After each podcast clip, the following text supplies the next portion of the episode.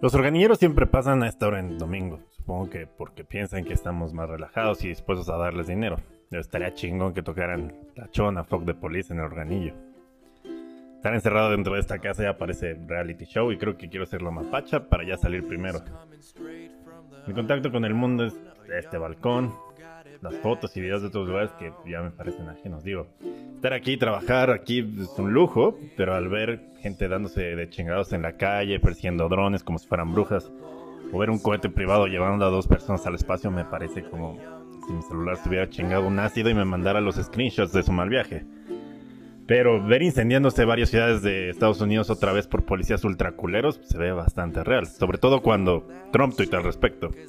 Creo que lo primero en lo que piensan los morros cuando les dices racismo es en rap y en aquella vez que lo sacaron de un antro por ser morenos. Digo, a todos nos ha tocado estar ahí.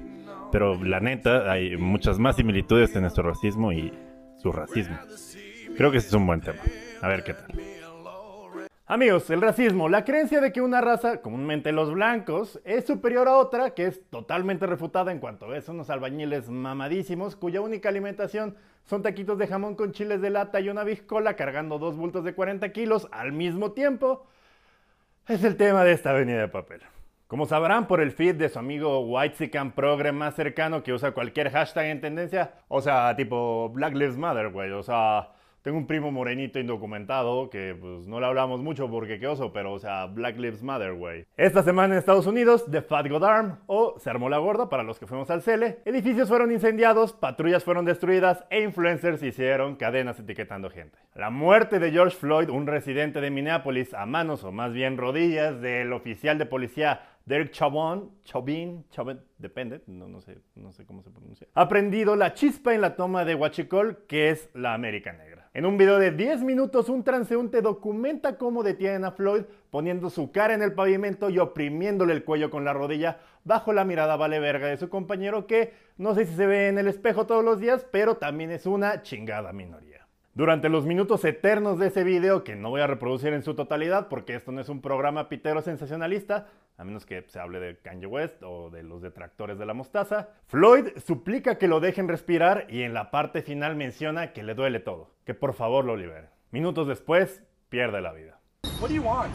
I can't breathe. Please, the knee my neck. I can't breathe shit. Bro, get up, get in the car, man. I will. Get up, get in the car. I can't move. I've been waiting the whole time, man. Get up, get in the car. Mama, Get up and get in the car Mama. right. I can't. Get, gave y'all the Please. opportunity to get in, bro. I told Alright. you you can't win. My knee. You can't My neck. win, man. I'm through. I know you're a nigga, you didn't listen. Uh, El poder de las redes sociales y de un video generó la mayor ola de emputamiento en Estados Unidos desde que en Los Ángeles se pusieron a destruir patrullas al ritmo de Fuck the Police en los 90. Ahora miles de personas salieron a las calles a protestar, valiéndoles madre el COVID, la sana distancia y sobre todo los chingadazos y gas pimienta de los policías.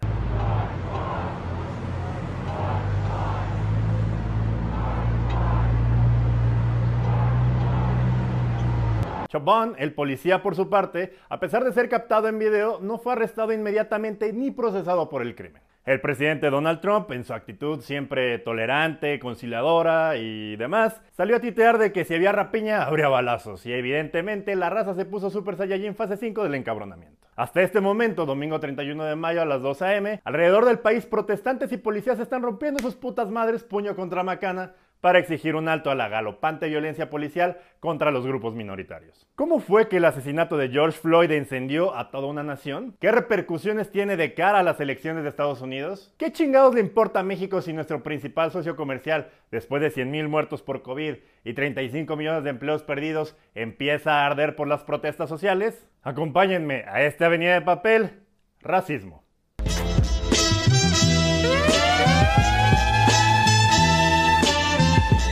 Hay tres puntos a recalcar antes de empezar con todo este desmadre que trataré de hacer asequible en un video de YouTube y sobre el que en Estados Unidos hasta hay maestrías y doctorados sobre el tema, pero en el que concluimos más o menos las mismas cosas. Uno, el racismo está mal. Ningún culero es mejor que otro por el nivel de melanina en la piel, excepto si tu piel brilla, porque en ese caso eres un pinche vampiro de otro universo cinematográfico y te mereces una estaca, o el papel de Batman si estás en esta dimensión. Dos, el racismo es un fenómeno social que ha cobrado miles y miles de vidas en todo el mundo. Desde Estados Unidos, pasando por nuestro propio virreinato y hasta llegar al genocidio Tutsi en Ruanda, las creencias pendejas son más contagiosas que hacer lives con 20 huellas en Instagram. 3. Si por dentro eres un racista, puedes zumbarle a la verga de este video. En este programa se idolatra la diversidad y sobre todo se rapea en la regadera con Tupac, Wu-Tang Clan y Kendrick Lamar. Entendidos estos puntos, podemos comenzar. La intolerancia a otro color de piel es tan antigua como la fundación misma de Estados Unidos. Antes de que Estados Unidos fuera Estados Unidos y saliera con los franceses para sacar a patadas a los ingleses, los primeros habitantes de este país exterminaron a todos los indios nativos en una labor tan eficaz que a los pocos que quedaron los dejan hacer lo que se les hinchen los huevos, como poner casinos, no pagar tantos impuestos, etc. En razón de toda la culpa por haber masacrado a sus antepasados. Así que si ustedes tienen el mismo tren de pensamiento pendejo que el mío, sí, al igual que todas las escuelas públicas en México, Estados Unidos está construido sobre un cementerio. Caso muy distinto a México. Bueno, con matices. Los españoles evidentemente fueron unos culeros en exterminarnos con una estrategia de engaños, balas contra lanzas y viruela contra pachuli, pero la exterminación de casi toda una raza le salió sin querer y ellos, en lugar de buscar ultimarnos, buscaban más bien lo que se denomina la cohesión de todas las nativas, ¿verdad? De este país. Que llevó a que todas las castas y derivados de esa licuadora de genes fueran distribuidos como reggaetón por todo el país y que hasta tuvieran su propia monografía. Sin embargo, mientras nuestro camino no fue el exterminio, sí llevó a 300 años de ser sus pinches esclavos, teniendo mejores oportunidades en función de que Pantone fueran nuestros papás, llegando hasta la irracionalidad de tener nombres de castas que más bien parecen de Killer Instinct como Sorimbo, Lobo, Sambo o Zambaigo. Situación que se extendería hasta que nuestro cura ojo alegre de Dolores, don Miguel Hidalgo, declarara la independencia y la abolición de la esclavitud y nuestro afromexicano favorito después de Vicente Guerrero y Kalimba, José María Morelos y Pavón, lo reafirmara en los sentimientos de la nación, el primer antecedente constitucional de esta refinería llamada México. Y si no sabías que Morelos era afromexicano, no te culpo porque la mayoría de los libros de texto y murales lo pintan como si fuera Javier Bardem. Guerrero, el otro afromexicano encargado de concluir este desmadre en el abrazo de Acatempan, fundó el nuevo país con la esclavitud ya abolida sin discusión en este país. Cosa que no pasó con Estados Unidos. Ellos se liberan del yugo inglés, armaron su constitución y posteriormente tuvieron un musical llamado Hamilton en Broadway, pero de 1776 a 1863, es decir, durante 87 años, los nuevos liberales, padres de la nación, etc., siguen teniendo esclavos. Es más, en su constitución muy bonita e inspiradora establecen la libertad de todos los hombres, de propiedad, de expresión y de pensamiento, excepto, claro, si eras negro. Porque en ese caso, dentro de toda su constitución, más bonita que el Romances II de Luis Miguel, quedó plenamente establecida la esclavitud. Porque si no, ¿quién pisca, verdad? Situación que no terminaría hasta que Abraham Lincoln, Abraham Lincoln, un republicano, la vole al terminar la guerra civil americana entre el norte liberal y el sur confederado y conservador. ¿Cómo lo voy a hacer para conectar a Abraham Lincoln con una comisaría quemada, un target saqueado y este policía empujando a un viejito? Um, you guys see it right here. Police officers starting to move some of the crowd. Uh, no lo sé, pero ahí les va mi intento. 12 millones de africanos fueron llevados a América entre el siglo XVI y el siglo XIX. De ellos se estima que 645 mil fueron enviados a lo que hoy se conoce como Estados Unidos. Al inicio de América como nación, de las 8.299 mil personas libres que habitaban en los 15 estados esclavistas, 394 mil personas, 4.8%, tenían esclavos, lo que hace que el dueño promedio tuviera unos 10 esclavos. Por lo cual, genocidio, maltrato y violencia que duró casi 90 años en Estados Unidos como nación libre, más los otros tres siglos colonialistas pasados, dejaron cicatrices y encabronamientos que pues, son algo histórico. En nuestro caso, los españoles también fueron unos pasados de verga y además usaron a la Iglesia Católica con la Inquisición para experimentar sus torturas mi alegría en cualquier indio o mestizo que se atreviera a cuestionar el status quo. Sin embargo, la profunda calentura que hermana a la nación española y a la mexicana Así que actualmente no se puede distinguir quién hizo qué porque somos una gomichela de mezclas étnicas. Excepto por todos los pipopes que se creen españoles y que honestamente se pueden ir a la chingada. Saludos. Sin embargo, esa superioridad blanca que aquí es solo una anécdota para burlarnos de Hugo Sánchez, en Estados Unidos generó una bomba latente. Estados Unidos, al igual que el mi rey que le caga que le recuerden que es apellida Pérez, es un país inmigrante.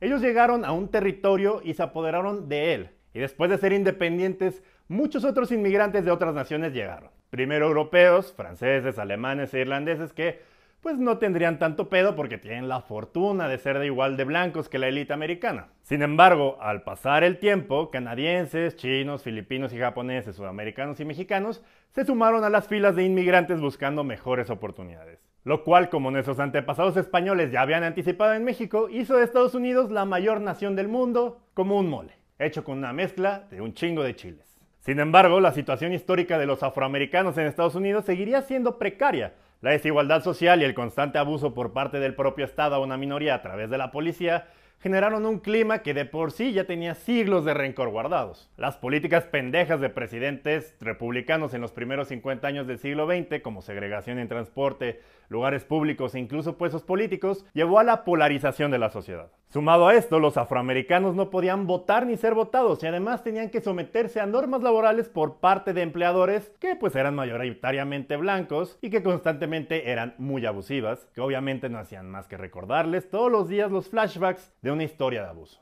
Sin embargo, así como el cangrejo que hace su caparazón de un vaso de Cuba de Bacardí, algo bueno salió de esta lucha. Martin Luther King Jr., pastor afroamericano, líder y héroe de la lucha no violenta por los derechos civiles, durante la transición de la abolición de la esclavitud a la Declaración de Derechos Civiles y del voto de la que King fue artífice, lo separan varias décadas de abuso, vejaciones y asociaciones criminales como el Ku Klux Klan, que a pesar de lo ridículo de sus trajes de cucurucho para servirte agua de garrafón en la oficina, cometieron cientos de asesinatos, torturas y crucifixiones mientras quemaban vivos a afroamericanos por el simple hecho de creer que por tener piel blanca les permitiría hacerlo. Del doctor Luther King se podrían hacer 132 avenidas de papel y no acabaría de esbozar la labor que hizo en pro de los derechos no solo de los afroamericanos, sino de las minorías de toda la humanidad. Iniciando por su defensa de Rosita Parks, la mujer que se negó a cederle su asiento en un camión a un blanco, pasando por las manifestaciones en el puente de Selma y la Declaración de los Derechos Civiles y de Voto en Estados Unidos, Martin Luther King fue el punto de quiebre de una sociedad encabronada en la que sirvió como catalizador pacífico durante la década de los 50 y 60.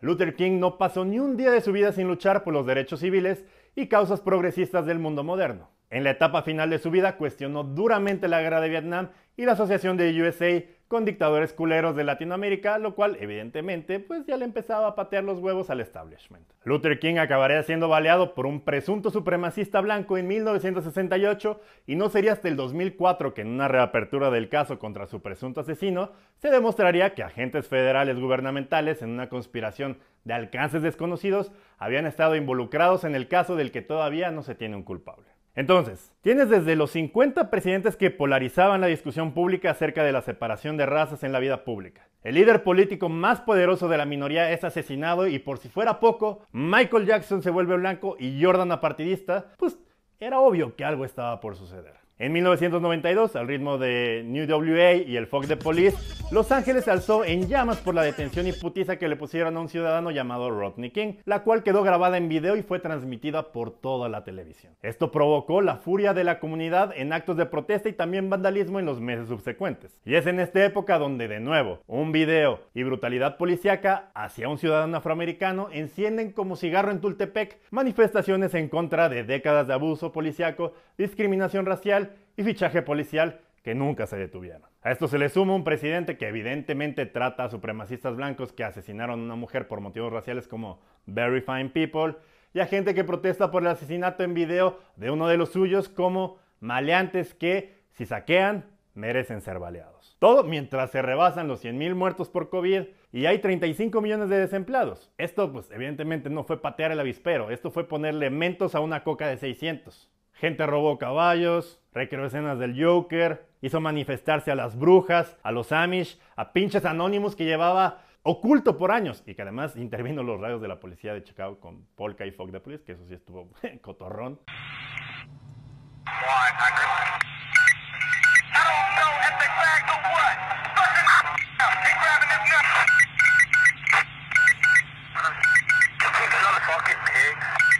Para que no pudieran oír sobre las protestas. George Floyd y todos los videos que vemos en social media y los noticiarios son la suma de mentiras, desacreditaciones y abuso de gente inocente y buena. Pero como todo, la gente inocente y buena se cansa. Y ahí, ahí las cosas ya no son tan bonitas. Polarización es el término favorito para hacerla la mamada en la columna intelectual de confianza de algún cabrón del CIDE. Y mientras en algunos lugares representa prianistas contra morenistas, fifís contra chairos o americanistas contra todo el mundo que se atacan con memes en redes sociales, es evidente que con el tiempo necesario, el apoyo institucional suficiente, redes de bots que acaban con users de seis números, la polarización puede llegar a lugares atroces y violentos. En México no somos ajenos al abuso policial por parte de las autoridades. Ir al catecismo y vivir con el recuerdo de un macanazo es parte de nuestra identidad cultural. Nacional de México en esa región.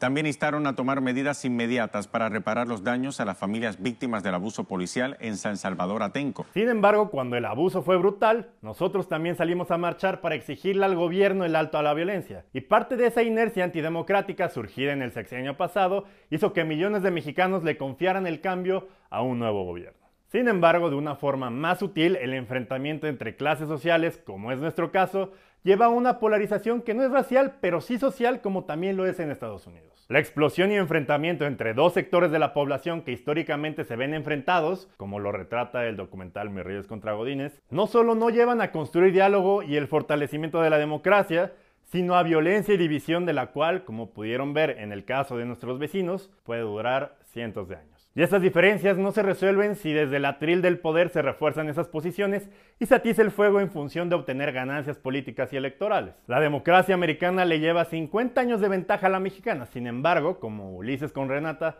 hay momentos en los que podemos reflejarnos en el espejo de nuestros vecinos ricos y hacer lo posible por no ser como ellos. En cualquier tipo de enfrentamiento en el que los ciudadanos nos ensuciamos las manos en los chingadazos, las élites políticas, económicas e intelectuales solo lo ven desde su palco, esperando que la culpa sea repartida entre los gladiadores y no en quienes los metieron al coliseo. La prensa es violentada, los ciudadanos son enfrentados entre sí y el gobernante en turno no hace más que inflamar la sociedad con sus rencores personales hacia todo aquello que no entiende. Y todo por la incapacidad de hacerle justicia a un ciudadano asfixiado por la autoridad. Em, mientras suena esta tranquila canción de Josean Locke, em, la Casa Blanca al parecer está siendo eh, quemada en sus muros y la gente está tratando de entrar. Ya le cortaron la luz y el presidente está en un búnker. Entonces em, hubo una conclusión en este video, pero eh, evidentemente esto se está saliendo de las manos hasta para, los propios americanos. Entonces, eh, pues supongo que esta historia se actualizará y los dejo con el, con el video del desmadre.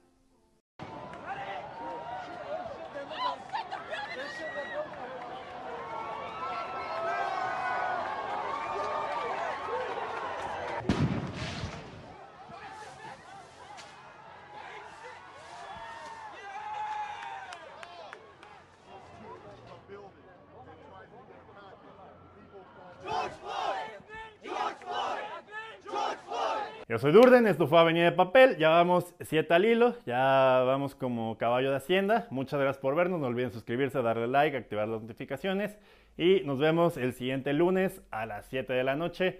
Eh, déjenos todos sus comentarios, sus críticas, eh, todos sus eh, tips de, peinado y, de, y de moda.